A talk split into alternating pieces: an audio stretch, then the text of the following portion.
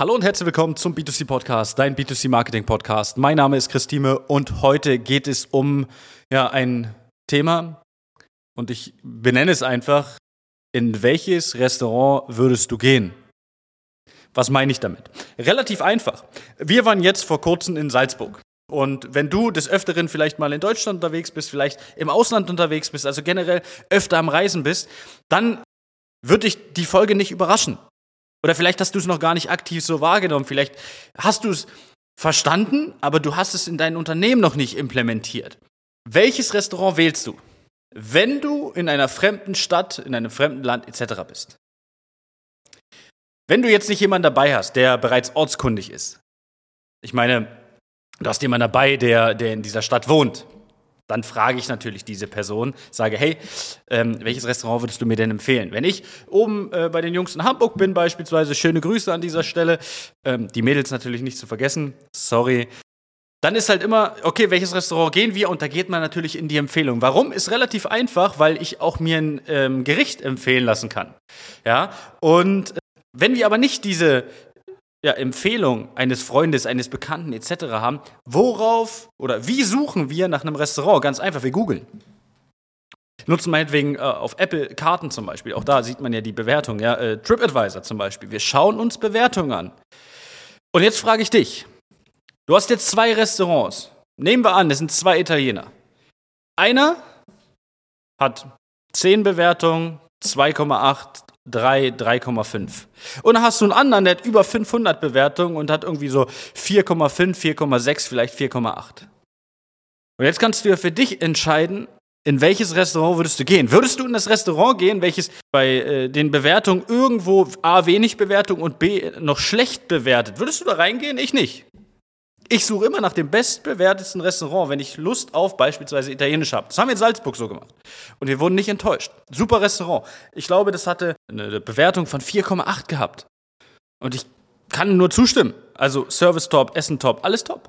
Ich kann quasi nur zustimmen bei dem Ganzen, was da abgegeben wurde. Ich war super begeistert von dem Restaurant, auch geschmacklich, wirklich Wahnsinn. Ja, also wir wählen immer das Restaurant, welches die bessere Bewertung hat.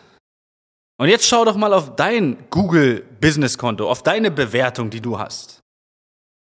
Wenn du da 2, 3, also alles unter 4, bitte tu was. Du musst deine, deine, dein Online, dein, dein Online-Konto, dein, deine Bewertung, du musst dein, dein Google-Konto musst du pflegen. Jeden Tag. Warum? Weil du musst dafür sorgen, dass die Leute da raufkommen und wenn sie raufkommen, gutes Gefühl haben, bei dir reinzukommen. Weil wir gehen nur zu Sachen, die gut bewertet sind, wenn wir dich nicht kennen. Wenn du mein Lieblingsrestaurant bist, wo ich immer hingehe, und du hast halt schlechte Bewertungen, ja, mein Gott, du bist mein Lieblingsrestaurant. Wenn ich jetzt aber dich nicht kenne, gehe ich nicht zu dir. Ist ja bei, wenn wir online einkaufen, genau das Gleiche. Gehen wir auf so einen Marktplatz wie Amazon zum Beispiel. Nach was gucken wir denn, wenn wir nach einem Produkt suchen? Na, was hat die meisten Bewertungen? Wer ist es am besten bewertet? Ich nehme doch nicht das Produkt, welches vielleicht ein Euro günstiger ist, aber eine Bewertung von 2,5 hat. Wenn ich da ein anderes Produkt für einen Euro teurer habe, welches eine Bewertung von 4,5 hat, das wähle ich denn? Na, das mit 4,5. Warum? Weil ich da ein besseres Gefühl habe. Genauso ist es mit deinem Online-Business-Eintrag auf beispielsweise Google. Es ist deine Visitenkarte. Und dann entscheidet der Kunde, will ich dahin oder will ich nicht dahin. Und wenn ich Kunden nicht kenne, entscheiden sie genau darauf hin. Wenn da drin steht, zu teuer, schlechter Service etc. pp, gehe ich doch da nicht hin. Gottes Willen. Ich gehe doch nur zu dir, wenn ich das Gefühl habe, ich kriege hier ein gutes Produkt bei dir. Egal was das ist. Dann komme ich zu dir ins Geschäft. Aber Unternehmen brauchen sich nicht wundern, wenn sie keine Mitarbeiter und keine Kunden finden, wenn sie eine Bewertung von 1,2,3 haben. Und ja, vielleicht sind da Fake-Bewertungen dabei, weil der Mitbewerber dir da was reingedrückt hat. Ja, kann man alles löschen lassen. Wir haben auch äh, ein, zwei schlechte Bewertungen da drin. Ja, ich kann, ich, ich weiß mit den Namen nicht mal was anzufangen. Was soll ich machen? Ähm, wir sind im Internet. Im Internet sind da, also mein Lieblingsspruch, mein Leitspruch ist, das Internet ist da, wo alle sind. Das heißt, natürlich wird da mal jemand eine schlechte Bewertung abgeben, grundlos. Kann man löschen lassen zur Not, wenn es halt wirklich überhand nimmt. Aber Du solltest dafür sorgen, dass du überwiegend positive Resonanz hast. Und wenn du positive und auch negative Resonanz auf diese Sachen hast, solltest du auch Rede und Antwort stehen. Das heißt, du solltest dich bedanken. Hey, danke für die Bewertung. Wenn du schlechte Bewertung hast, auch genau dasselbe. Vielleicht dann schauen, dass man Konsens findet. Weil auch durch einen Konsens kann man plötzlich eine negative Bewertung, die vielleicht aus einer Emotion heraus entstanden ist, kann man zu einer guten umwandeln und zu einem guten Kunden machen, zu einem zufriedenen Kunden.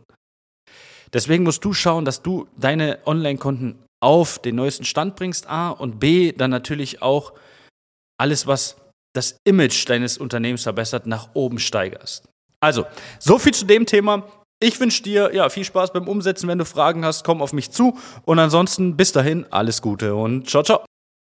Das war eine weitere Folge des B2C Marketing Podcasts mit Chris Thieme. Wenn du weitere Fragen zu den Themen Marketing oder Recruiting hast, kannst du jederzeit dein kostenloses Infogespräch auf www.timeconsulting.de buchen. Alle Links zu unseren Social Media Kanälen sowie zu unserer Website findest du natürlich auch in den Show Notes. Wir freuen uns, wenn du auch beim nächsten Mal wieder einschaltest und wenn du uns, wenn dir der Podcast gefallen hat, eine Bewertung dalässt. Bis zum nächsten Mal.